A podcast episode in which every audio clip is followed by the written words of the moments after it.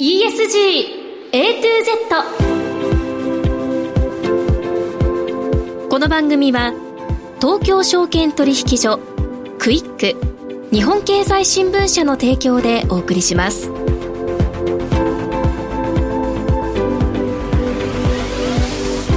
皆さんこんにちは。滝口ゆりなです。1月15日月曜日のお昼皆さんいかがお過ごしでしょうか？この番組は ESG A to Z というタイトル通り近年世界規模で関心が高まっている ESG を A から Z までつまり入門編から応用編まで全てお伝えする番組です。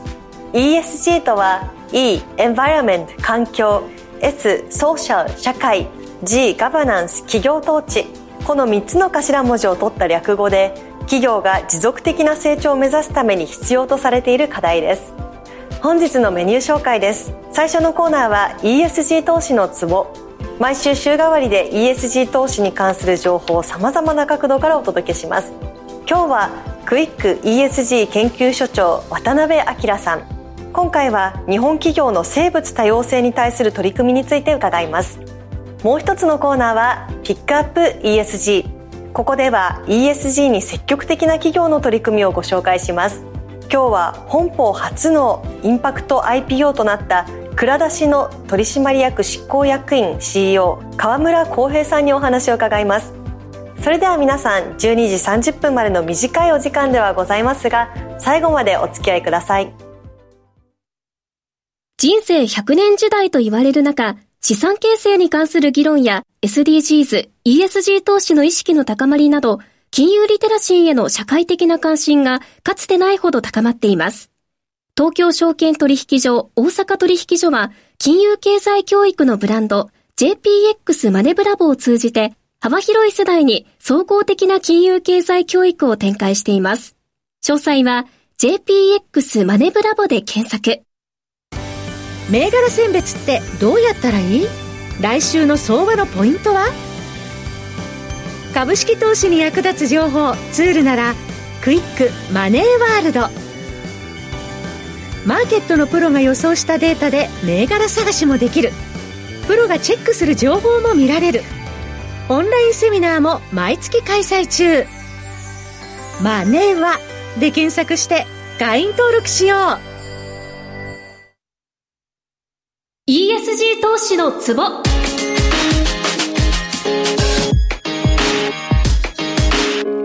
最初のコーナーは週替わりで ESG 投資に関する情報を様々な角度からお届けします。今日はクイック ESG 研究所長渡辺明さんにお越しいただきました。よろしくお願いします。よろしくお願いいたします。企業が ESG に取り組むためには ESG の課題を正しく理解することが大切ということで、渡辺さんには毎月 ESG にまつわるキーワードを解説していただいています。今回は日本企業の生物多様性に対する取り組みについて解説していただきたいと思います。ESG の E、環境の分野を見ますと、気候変動に対する関心が引き続き高いと思うんですけれども、うん、企業の中には気候変動だけでなく、生物多様性、これを重要な課題と捉えて取り組む動きがあるということですね。はい。世界の生態系保存の方策を話し合うため、2022年12月に国連の生物多様性条約第15回締約会議 COP15 が開催されました。はい、その中で2030年までに世界が取り組む目標である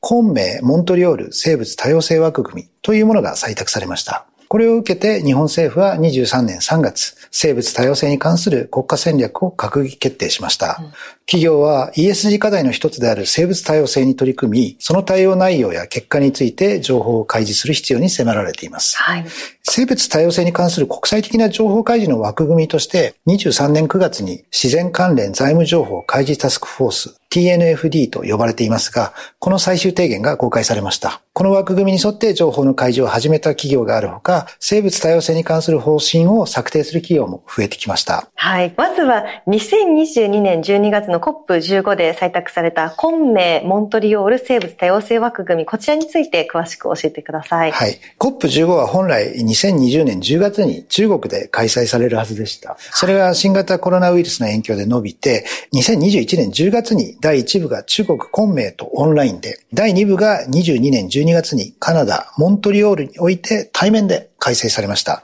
ここで採択された昆明、モントリオール生物多様性枠組みには、2030年までの23項目に上る行動目標、ターゲットがあります。そのターゲットの一つが、2030年までに地球上の陸と海をそれぞれ30%以上保全するというものです。30年までに30%以上の保全をするということを略して、30 by 30と呼んでいます。また、企業に対しては、生物多様性に関するリスク、依存と影響を定期的に監視、評価、開示するという報告の要件もターゲットとして盛り込まれました。大企業や金融機関が報告する対象は、自社が直接業務を手掛ける範囲だけではありません。製造業であればサプライチェーン、金融機関であれば自社のポートフォリオも対象となります。企業は自社だけでなく幅広い範囲に気を配り、地球上の陸と海の保全をしていく必要が出てきました。はい。そして先ほど冒頭でお話しされていた2023年3月に閣議決定された日本の国家戦略、はい、こちらにはどんな内容が盛り込まれたんでしょうか、はい、日本政府による生物多様性の保全と持続可能な利用を進める国家戦略は1995年に初めてできました。はい。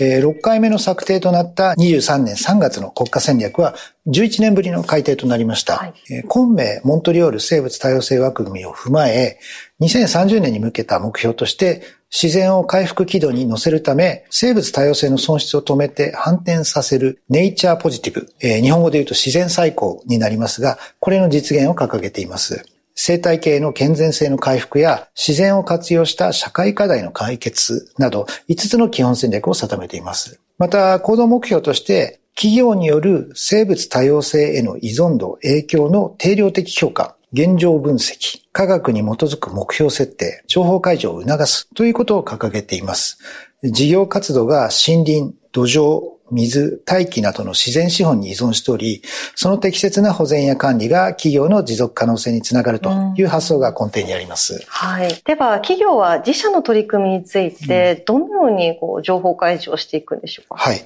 企業や金融機関が自然から受ける影響や対応などの情報を開示する枠組みを提供するため、2021年6月に発足したイニシアチブが冒頭で述べた自然関連財務情報開示タスクフォース英語で言うと Task Force on Nature Related to Financial Disclosures で、その頭文字を取って TNFD と呼ばれています。はい、この枠組みが生物多様性に関する国際的な情報開示の基準になると見られています。うん、TNFD は、昆明、モントリオール生物多様性枠組みなどと整合を図って開発されました。えー、複数の使用版を提示しながらテストで改善を重ね、23年9月に最終提言が公開されました。提言は第一にガバナンス、2番目として戦略、3つ目がリスクと影響の管理、最後に指標と目標という4つの柱のもと、14の開示推奨項目で構成されています。TNFD というと、うん、まあ、TCFD を思い出すんですけれども。はい、そうですね。TCFD は気候関連財務情報開示タスクフォース、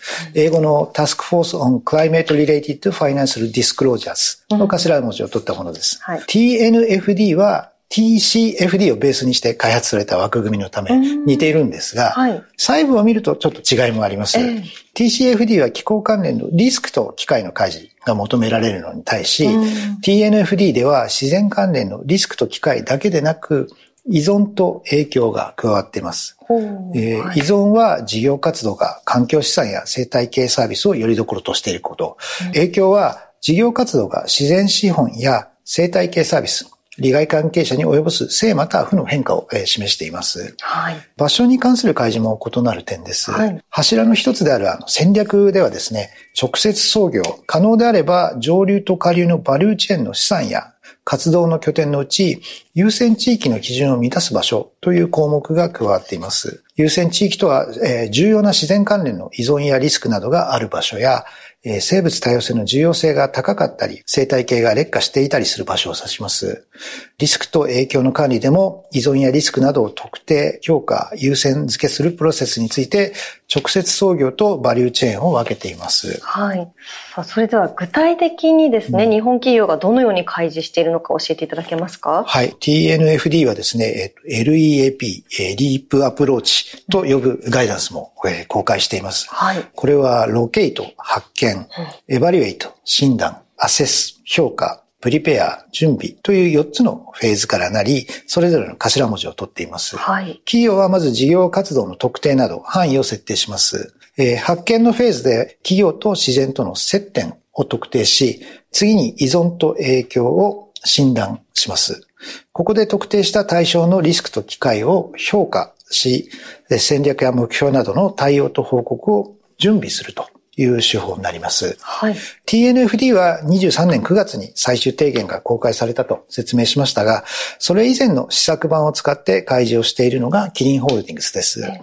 22年7月に公開した環境報告書2022で TNFD の試作版第1版のディープアプローチによる試行解除をいち早く実施し、23年7月の環境報告書2023では、米コロラド州にある子会社ニューベルジャンブルーイングでのシナリオ分析のテスト結果を掲載しています。はい。キリンホールディングスの取り組みということで、他にも TNFD を活用して情報開示している企業はありますか？はい。えー、MS&AD インシュアランスグループホールディングスが23年8月に公開した TCFD、TNFD レポートによると、同社は国連環境計画金融イニシアティブが主催したインドネシアにおける天然ゴム産業のパイロットプログラムに参加し、金融機関向けのリープアプローチでリスクと機会を特定しました。23年6月から8月にはですね、業界初という TNFD レポートが相次いで登場しました。はい、KDDI は国内通信事業者初、うん、ね、NEC は国内 IT 業界初、はい、東急不動産ホールディングスは国内不動産業初となります。うん、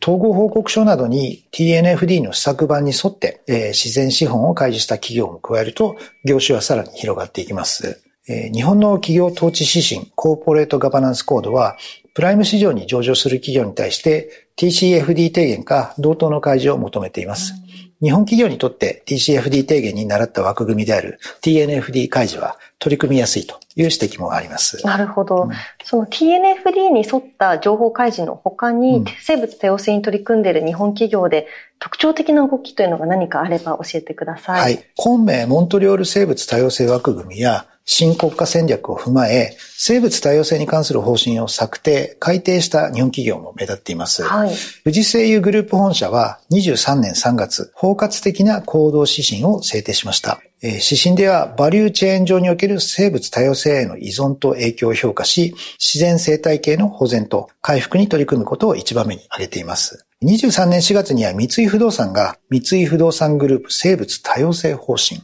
三菱重工業は三菱重工グループ生物多様性宣言の策定をそれぞれ公表しています。大成建設は23年3月に生物多様性宣言を、東急不動産ホールディングスは同じく8月に生物多様性方針をそれぞれ改定しました。はい。花王は10月に生物多様性の基本方針の内容を具体的に示す生物多様性の行動指針を公開しています。こうした方針や宣言の中には、様々なステークホルダーとの連携や共同が謳われています。えー、富士製油グループ本社のように、先住民など社会的少数派、または弱者の権利を尊重するということを盛り込む企業もあります。日本企業が生物多様性の取り組みを進めていく中で、どのような課題が現状あるんでしょうか？はい。企業は事業活動に応じて生物多様性方針や生物多様性を包含した環境方針を策定して実行するだけでなく TNFD 提言にも盛り込まれている人権方針森林リスク産品の調達方針も示す必要がありそうです。はい、例えば、食品や日用品に使われているパーム油ですが、油ヤシの農園開発が森林破壊だけでなく、土地をめぐる先住民や地域社会との紛争、うん、労働環境や労使の問題を引き起こしかねないとされています。はい、また、内外の情勢の変化に合わせ、新たな方針の策定や既存の方針の改定が欠かせません。なるほど。ありがとうございます。さあ、今日は日本企業の生物多様性に対する取り組みについて渡辺さんに解説いただきました。ありがとうございました。ありがとうございました。より充実した仕事や生き方を実践したいビジネスパーソンの発見につながる番組、マネーのからくり。投資や移住、副業や起業など様々な方法で自分らしくお金に困らない生き方を実践している人々にインタビュー。話題のビジネスや働き方をテーマにお金の流れ、仕組みをわかりやすく解説します。マネーのからくり。毎週金曜朝7時30分からラジオ日経第一で放送中です。ポッドキャストで配信中の番組、高井宏明と横川楓のお金の話。資産運用には関心があるけど、何から始めていいかわからない。そんな投資の初心者に向けた金融教育番組です。楽しくお金の知識が身につく話をお届けします。ポッドキャストで毎月第2、第4木曜日朝6時に配信中。ぜひ聞いてください。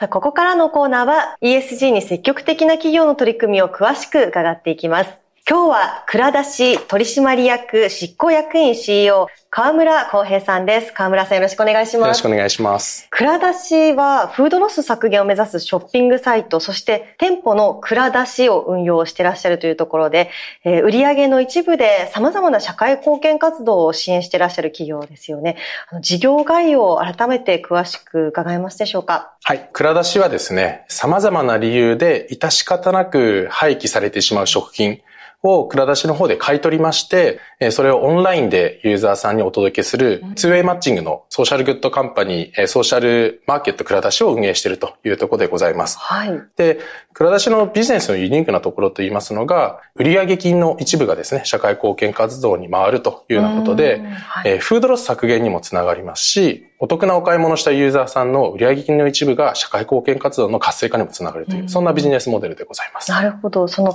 致し方なく廃棄されてしまう商品っていうのは、例えばどういった商品なんでしょう、はい、様々あるんですけども、はい、例えば、あの、フードサプライチェーンということで、賞味期限が6ヶ月あった際に、2ヶ月経過してしまうと、残りまだ4ヶ月あるにもかかわらず、出荷ロックがかかってしまって、えー、廃棄対象になってしまうというものだったりですとか、はい輸送中の中で箱が潰れてしまうですとか、ラベル不良が起きてしまうですとか、そんな様々な理由によってフードロスが発生しているというところでございます。世界で見たときに日本というのはフードロスが一人当たりの廃棄量という観点で言いますと、アジアではワースト1。で、世界では6位ということなんですけども、まあそれでも非常に大きな数を捨てられているというような状況でございます。はい、WWF 世界自然保護基金の調査に基づきますと、世界で生産された食品の実に40%が廃棄されているっていうもので。半分近く廃棄されちゃってるんですね。そうなんです。で一方でですね、飢餓に苦しむ人口っていうのが全体の8億人ぐらい、10人に1人が飢餓に苦しんでいるというこのジレンマがあるというのがフードロスの大きな問題というところでございます。はい蔵出しさんがこれまで取り扱ってこられた商品の数であったり、今の会員数とかもぜひお伺いしたいんですけれども、あと、フードロスの削減量、これまでどれぐらい削減してこられたかっていうあたり教えてください。あの、私たちのサービスですね、会社自体の創業は2014年となっておりまして、うんはい、サービスのリリースが2015年の2月となっております。なので、およそ9年間のサービスを行ってきたんですけども、はい、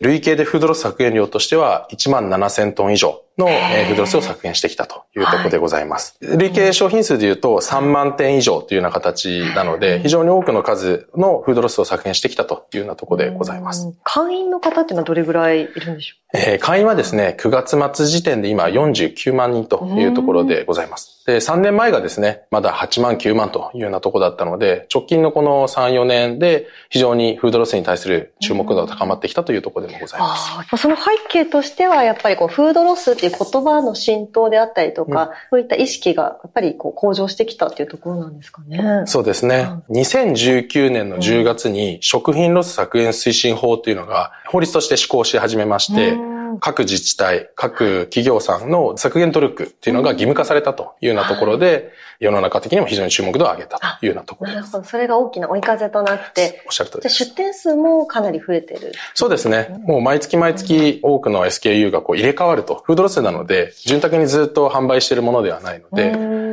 掲載しては売り切れて、掲載しては売り切れてということで、買い手も非常に多くなってきているというようなところでございます。なるほど。その御社のサイトには CO2 の削減量であったり、経済効果というのも掲載されていると思うんですけれども、これ、実際どのような数字なのかというところと、はい、どのようにこれ計上しているのかというところも教えていただきたいんです。私たちのサイト上で販売した商品の物量を元に計算しているというようなところでございます。うん、例えばですけど、経済効果で言いますと、本来流通されててたとしたら、このフードロスっていうのは実際にはどれくらいの経済効果をもたらしていたのかっていうことをもとに、うん、実際に蔵出しで販売した金額をもとに算出しているというところ。うん、で、CO2 に関しましては、減単位というものを設定しておりまして、はい、そちらの減単位をもとに算出しているというものでございます。で、この減単位というのが、環境省の方で、みずほリサーチテクノロジーさんに委託したフードロス削減に伴う経済効果の実証実験のもとに算出された減単位源を使っているというようなところでございます。そして社会貢献活動ってこちらもすごく気になるんですが、はいこれはどういったあの社会貢献なのかということと、あとその支援の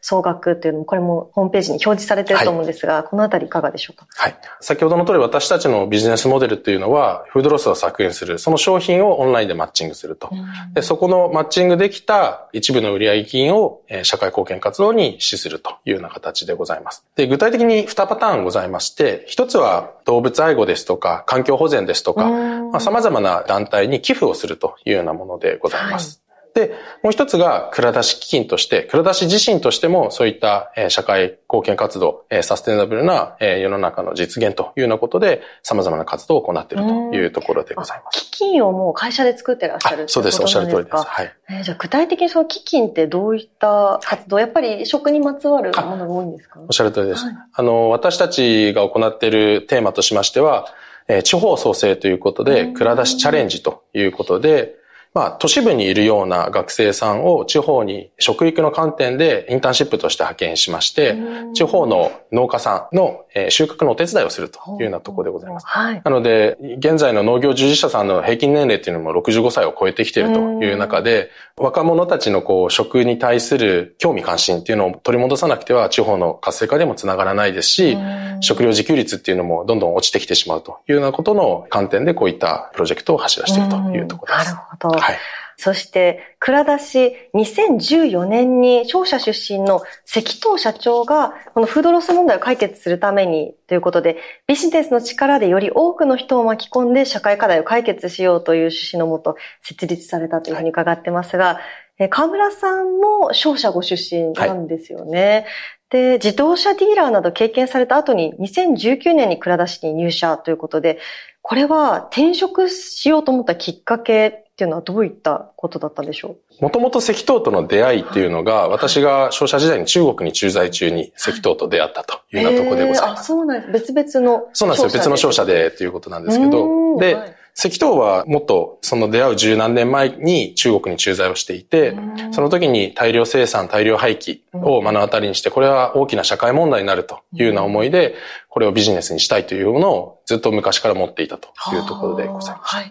で、そこからちょっと間空いて5年ほど会う機会がなかったんですけども、えー、久々にお会いした時に、ある程度のこのビジネスモデル、先ほどの通り、こう、フードロスを削減する。で、フードロスを削減することによって、社会貢献活動がより活性化するっていう、このビジネスモデル自体にすごく魅力を感じたので、うん、5年ぶりに再開して翌日には一緒に働こうという形で。えー、はい。そうなんですか。なるほど。でそこから私が参画して、うんえー、このビジネスをより大きく、社会的に大きなインパクトを残していく必要があると。うん、このサービスっていうのが、会社が大きくなればなるほど世の中のためになるっていうビジネスなので、まあ、そこから IPO を目指していこうということで、経営の意思決定をして、仲間を集めて、こういったビジネスを大きく展開しているというところでございます。なるほど。なんかこういったソーシャルグッドな企業が IPO まで行くって結構こうハードルもあるんじゃないかなというふうに思うんですけれども、そのあたりっていうのはどうでしたかね？そうですね。うん、何よりもこう、公益性の実現と経済性の実現っていう、この二つを追いかけないといけないので、なかなかこう難しいところだったりとか、IPO すると経済性を追求してほしいっていう投資家さんもいらっしゃるので、そこの中で私たちのビジネスっていうのは、社会性、環境性、経済性、これ全部あの、三つ成り立たすってこそのビジネスですっていうことを、えー、一つ一つ説明して、会社もしっかりとグロースさせていってるっていうのが、結果として IPO につながったというところでございます。うん、その中で、倉田さん、先ほどおっしゃられた、ソーシャルグッドカンパニーであり続けるっていう、これをミッションとして掲げられていて、日本で最もフードロスを削減する会社というビジョンを持ってらっしゃいますけれども、はい、蔵出しが考えるより良い社会というのはどういうものなのかっていうところですね。あと、まあ、ソーシャルグッドカンパニーであり続けるっていうのは、具体的にどういうことなのか、その3つの追求というところだと思うんですが、もう少し教えていただけますでしょうか？はい。あの、まず、ソーシャルグッドカンパニーであり続けるということで、3つの追求ということで、社会性、環境性、経済性でございます。で、例えば、社会性を追求している、環境性を追求している NPO 法人さんなんかっていうのもたくさんございます。一方で、私たちはあえて株式会社ということでビジネスの力でこの3つを成り立たしていこうというようなところで考えたのがソーシャルグッドカンパニーであり続けるというところでございます。はい。なので世の中に山積している問題をビジネスの力で取り組むビジネスそのものが社会のためになるっていうような、えー、ビジネスモデルを考えていこうということで運営しているというものでございます。はい。そして日本で最もフードロスを削減する会社っていう、はいこれもね、すごく資産の高いビジョンだと思うんですけど、はい、これはいかがでしょう？はい。うん、なので、そのミッションであるソーシャルグッドカンパニーであり続けるっていうこの3つの社会性、環境性、経済性を実現する上で、まずはフードロスを削減していこうということで取り組んでいるものであるというところでございます。まずはっていうことですね。そうですね。はい。なので、まず日本で大きな社会課題となっているフードロス削減。これを必ず成し遂げていくと。で、国連の中で2030年までにフードロスを半減するということを日本はコミットしてるわけなんですけども、それの一助になれたらなというような思いでやってるというところでございます。いろんな、こう、あらゆるステークホルダーの方に対して価値を提供するって、結構難しいことだと思うんですけども、ね。はい、そこをこう、超えてきた道のりであったりっていうところ何かありましたら、ぜひ教えてください。長い歴史の中で言うと、物消費、人々はこう、物がなかった時代に物を求めて大量生産をしていたというようなところが時代としてあって、で、その後にこと消費っていうことで体験をすごく楽しむっていうようなところもあったと。で、今現在においては意味消費っていうことで、自分の消費がどんな意義を持っているのかっていうことを考える消費活動になってきてるっていう時代の変化があるので、ユーザーの変化の中で、こう、私たちのサービス、創業当初っていうのはなかなか、えー、認知されず、使ってもらえもなかったんですけども、まあ、直近の3年間でも大きく伸びたように、あの、ユーザーさんっていうのは、フードロス削減するっていう公益性も追求しながら、えー、経済的にもお得にっていうところの体験を楽しんでいただけてるっていうような状況になってきたのかなと思っております。なるほど。さあ、ということで今回、フードロス削減と社会貢献の支援に取り組む蔵出しの事業概要と、これまでの実績についてお話を伺いました。次回は蔵出しが取得した B コープ認証や、ここからの事業展開などについてお話伺っていきます。ここまで河村さん、ありがとうございます。ありがとうございました。それなりに評価されてきたと思う。今のままでも悪くない。でもそれで満足していいのか？と思う自分もいる。今はまだ私の動く時期じゃない。自分に言い訳をしてもう何年も過ぎている気がする。一歩踏み出してその先へ1日15分から始める成長習慣ここから動く人は強い。日経電子版。今なら2ヶ月無料「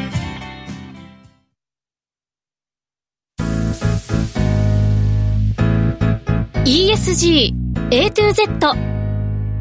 この番組は東京証券取引所クイック日本経済新聞社の提供でお送りしました。投資に関する最終決定はご自身の判断でなさいますようお願いします。ESG A to Z 今日の前半はクイック ESG 研究所長渡辺明さんに日本企業の生物多様性に対する取り組みについて伺いました。そして後半では蔵出し取締役執行役員 CEO 河村康平さんにフードロス削減と社会貢献の支援に取り組む蔵出しの事業概要とこれまでの実績について伺いました。さあ今日の放送は皆さんの投資の参考になりましたでしょうか？ここまで滝口ゆりながお伝えしました。ありがとうございました。